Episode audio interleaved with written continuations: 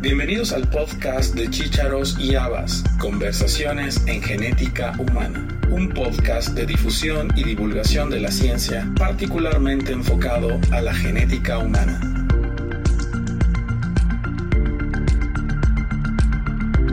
La Sociedad Uruguaya de Genética fue creada en el año 2007 y actualmente se encuentra integrada dentro de la Sociedad Uruguaya de Biociencias. Agrupa alrededor de 150 socios activos y entre sus fines se encuentran, entre otros, los siguientes. Reunir y vincular a las personas que se dedican a las diferentes ramas de la genética, organizando actos científicos, tales como presentación de trabajos, coloquios, mesas redondas, talleres de trabajo y conferencias promover e incentivar el estudio y la investigación en la genética y facilitar el intercambio de información y experiencias, estimulando la producción con valor científico y su divulgación y publicación sistemática y programada en el ámbito sociocultural de este país. En esta entrevista charlamos con la doctora Mercedes Rodríguez Teja, actual presidente de la Sociedad Uruguaya de Genética, para conocer un poco más de sus actividades.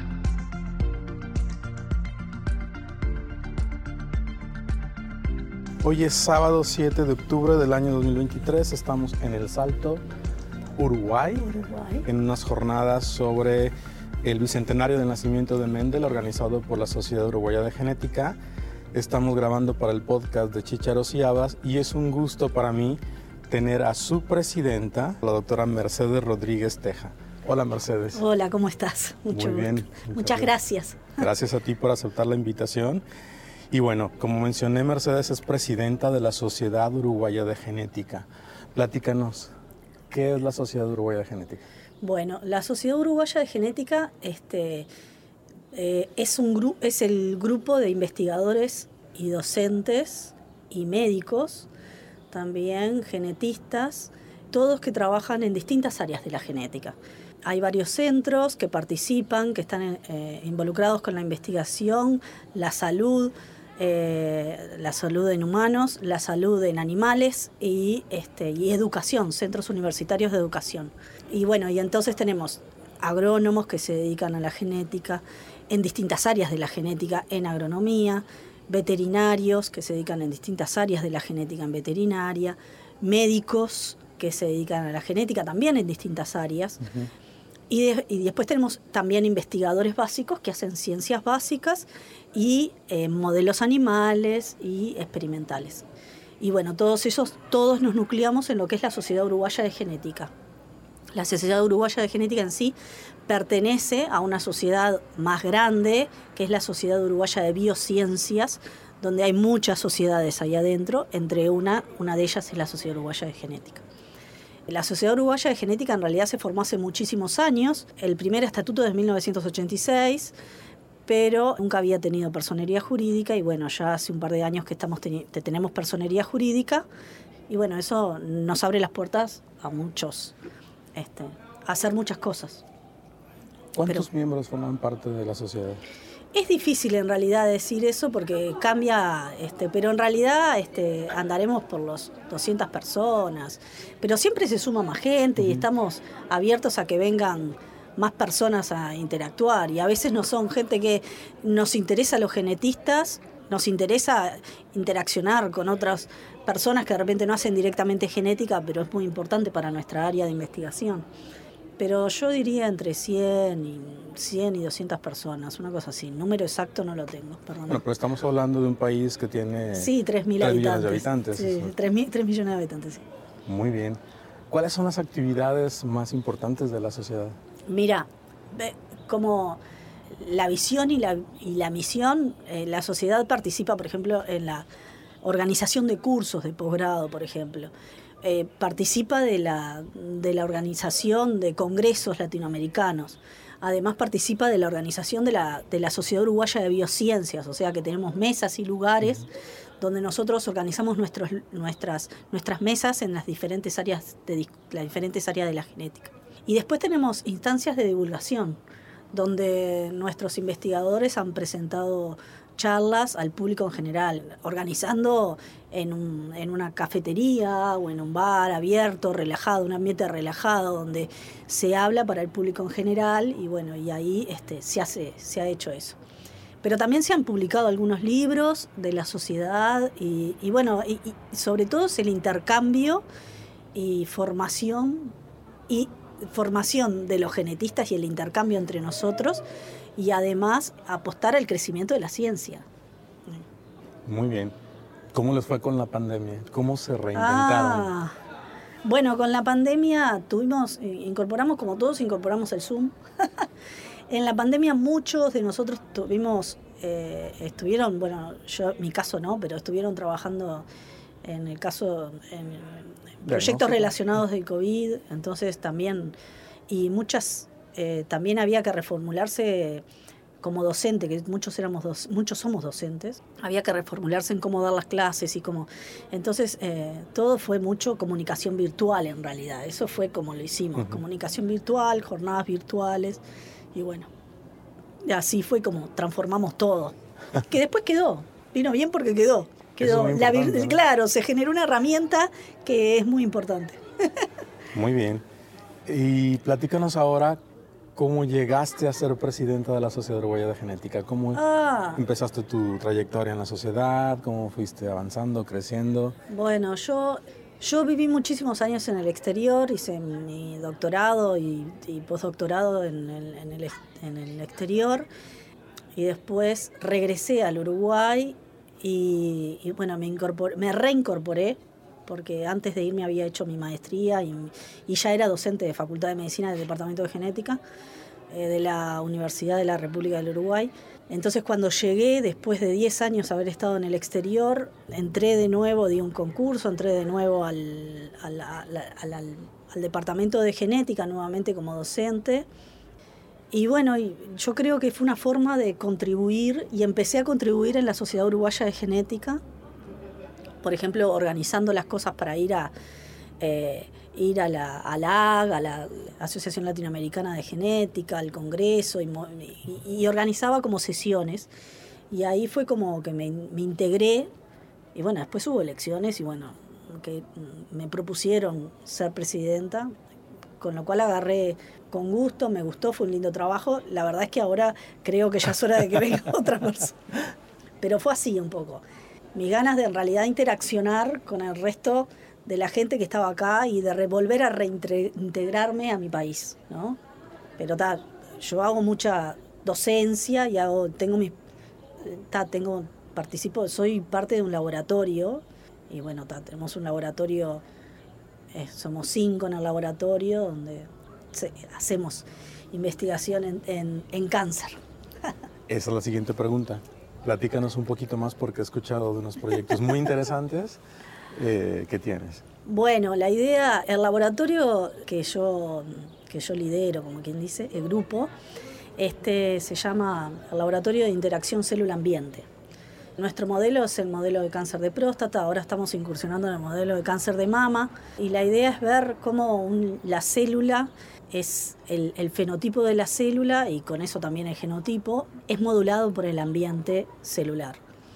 Y bueno, y en realidad, como ustedes sabrán, una de las cosas, uno de los diagnósticos primarios es eh, de, esos dos cánceres, en mama y, en, y en próstata, es que hay como una rigidez en el tejido.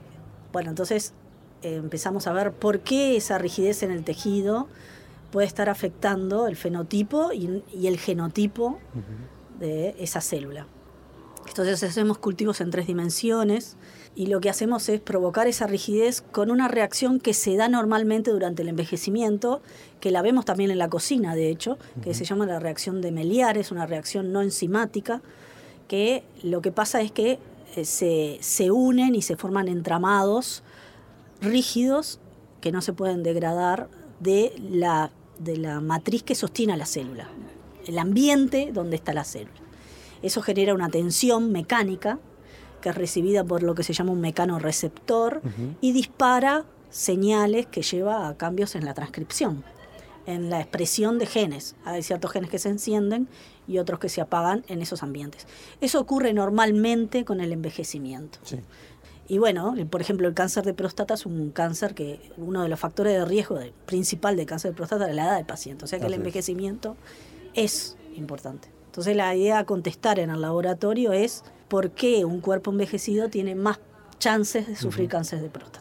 Y modulamos eso en cultivos en tres dimensiones, generamos un, un ambiente envejecido y vemos cómo cambia la célula y el, y el encendido y el apagado de esos genes. Y también lo otro de lo que estamos haciendo es tratar de incorporar algunos compuestos naturales que pueden estar mediando, que podrían estar inhibiendo la formación de esas estructuras rígidas en donde está la célula. Uno de ellos es, por ejemplo, el orujo de la, uva del, de la piel de la uva del tanat, que son desechos de la, de la industria y que sería bueno, que tienen propiedades antiglicantes, entonces lo que hacemos es extraer de, la, de, ese desecho, del pellejo de la, de la uva de tanat, extraer las partes fenólicas, se le dicen, esas partes fenólicas se, en nuestros cultivos se ve que disminuyen la rigidez del tejido, entonces podrían estar disminuyendo todo el todo lo que se desencadena después. ¿Sería solo en modelos con cáncer o, en modelos... Por ahora es solo, en realidad lo que nosotros estamos haciendo, tenemos de los dos, pero en realidad por ahora trabajamos con modelos, el modelo en sí es el cáncer de próstata, eso es como lo que vemos, pero estamos, estamos, utilizamos células que son células epiteliales. Que, que no están tumorizadas. Si yo ya células se las pongo a un ratón, no generan tumor. Okay. O sea que no son células tumorales, son células epiteliales con características epiteliales que forman una estructura en tres dimensiones que se le llama lacino prostático, que tienen un lumen, que tienen una polaridad picobasal y que, y que recuerdan lo que es un acino prostático en el individuo. Entonces con eso nosotros jugamos con el ambiente en donde está ese acino, esa estructura. ¿Y han encontrado cosas interesantes? Hemos encontrado cosas interesantes, sí. Por ejemplo, esa rigidez que nosotros vemos en el tejido, que, que es eh, monitoreada por ese mecanoreceptor, que es una molécula que está en la superficie de la célula en contacto con el ambiente, dispara señales adentro de la célula que enciende genes del metabolismo mitocondrial. Entonces ahí encendería la producción de más energía y eso podría ser importante para la proliferación ¿no? de la célula, que es lo que uno trata de que es lo que sucede con el cáncer, proliferación. Y después también lo que vemos es que podría estar modulando la metilación de esta molécula que nosotros estudiamos mucho, que es el ADN. Muy bien. ¿Estaríamos hablando entonces de un de compuestos naturales o de remedios naturales o naturistas para el manejo de estas condiciones? Sí, en, un principio nosotros extraemos eso de la, se extrae de la, del pellejo de la uva del tanat, es un compuesto natural, pero mm, es, saber eso también sirve de herramientas para muchas. La gracia es que podamos ver, yo creo que, lo lindo es poder ver que, lo que se descarta de la industria puede ser utilizado para una cantidad de cosas. Eso es una, me parece muy importante, y sí, por ahora es todo natural, no hay nada sintético. Muy bien. ¿Y sería el único compuesto con el que están trabajando? No, estamos trabajando, vamos, en realidad estamos viendo, de empezar con el orujo de, la aceituna. También, que cuando se haya aceite, cuando se elabora el aceite de, oliva, se, desecha mucho como orujo y lo tenemos para, para empezar a preparar, pero no tengo datos para eso. ¿Eh? ¿El mismo compuesto que ven en, la, uva? Sí, sería extraer la porción fenólica de esos compuestos. Sí, porque son agentes antiglicantes. Es lo que inhibe la reacción de Meliar, un antiglicante. ¿Y si tomamos directamente una copa de vino o un poco de aceite de oliva, tendría el mismo efecto? Eh, no te puedo decir eso. no lo puedo descartar. Bueno, habrá que hacer un experimento al respecto. Pero bueno, este, podemos eh, voluntarios para que prueben. Interesante, porque estaríamos, estaríamos hablando de, como bien dices, utilizar recursos que no son de utilidad industrial para una causa noble. ¿no? Esto, esto en realidad en la Facultad de Química acá en, en, el Uruguay este, se hace, existe todo un grupo que trabaja con eso y son químicos que biotecnología de la, de, de, la nutrición y, que hacen todo eso. Entonces, también es mucho es con ellos y nosotros lo que vemos es toda la parte de, bueno, cambios en la transcripción, cambios en la metilación del ADN, hacemos los cultivos entre como una parte más biológica, pero junto con ellos, la verdad que eh, la idea de, de, agarrar los desechos de la industria es una idea que ellos vienen trabajando en, muchos, en muchas áreas, en la leche, en la industria lechera, en la, en la industria, en la oliva, en lo que es el vino, pero en muchas áreas. Y la idea de, los químicos es esa, es aprovechar el desecho de la industria. La doctora Alejandra Medrano, les puedo decir, porque la verdad que lleva un grupo precioso de trabajo en la Facultad de Química. Interesante. Para concluir la entrevista, eh, ¿cuáles son las redes sociales de la Sociedad Uruguaya de Genética? Mira, tenemos, eh, bueno, tenemos un Instagram, después tenemos eh, un Instagram que Sociedad Uruguaya de Genética, lo pueden buscar si les interesa. Después tenemos, por supuesto que tenemos mail, que se pueden comunicar, el que, el que desee comunicarse con nosotros, Sociedad Uruguaya de Genética, es un gmail, arroba gmail.com. Y después lo otro que tenemos también, tenemos una página que, como formamos parte de la Sociedad Uruguaya de Biociencias, tenemos un espacio junto con las otras sociedades que forman parte de la Sociedad Uruguaya de Biociencias, en ese lugar donde nosotros eh, nos comunicamos también a través de, esa página, que es una página web, un sitio web, de la Sociedad Uruguaya de Biociencias. Que igual los pondremos en la descripción del podcast, en el episodio. Y la pregunta final que siempre hacemos. ¿Qué recomendación le darías a una persona que está interesada en estudiar genética? Ah, recomendación. Este, estudiar, estás diciendo de hacer investigación o aprender, tomar la carrera, hacer investigación. es, muy divertida la genética. La genética la vemos en las plantas, en los animales, en nosotros mismos. Qué cosa más divertida, saber de dónde venimos y por qué somos así. A mí me resulta muy divertido y hay que, hay que encontrarle el gusto a la genética porque eh, explica muchas cosas, desde enfermedades, que sería lo feo, pero hasta las cosas lindas. Así es. Así que hasta los rasgos lindos del ser humano y de los animales y de las plantas. Así que vale la pena estudiar genética y, le diría que lo, que lo haga con pasión. y que vaya a las raíces, que también está bueno, ir a las raíces, a, los porotos y a todo que andaba Mendel. Así que sí. Muy bien, Mercedes, muchísimas gracias por este espacio, por aceptar la entrevista y bueno. Muchas gracias, muchas gracias, muchas gracias, muchas gracias.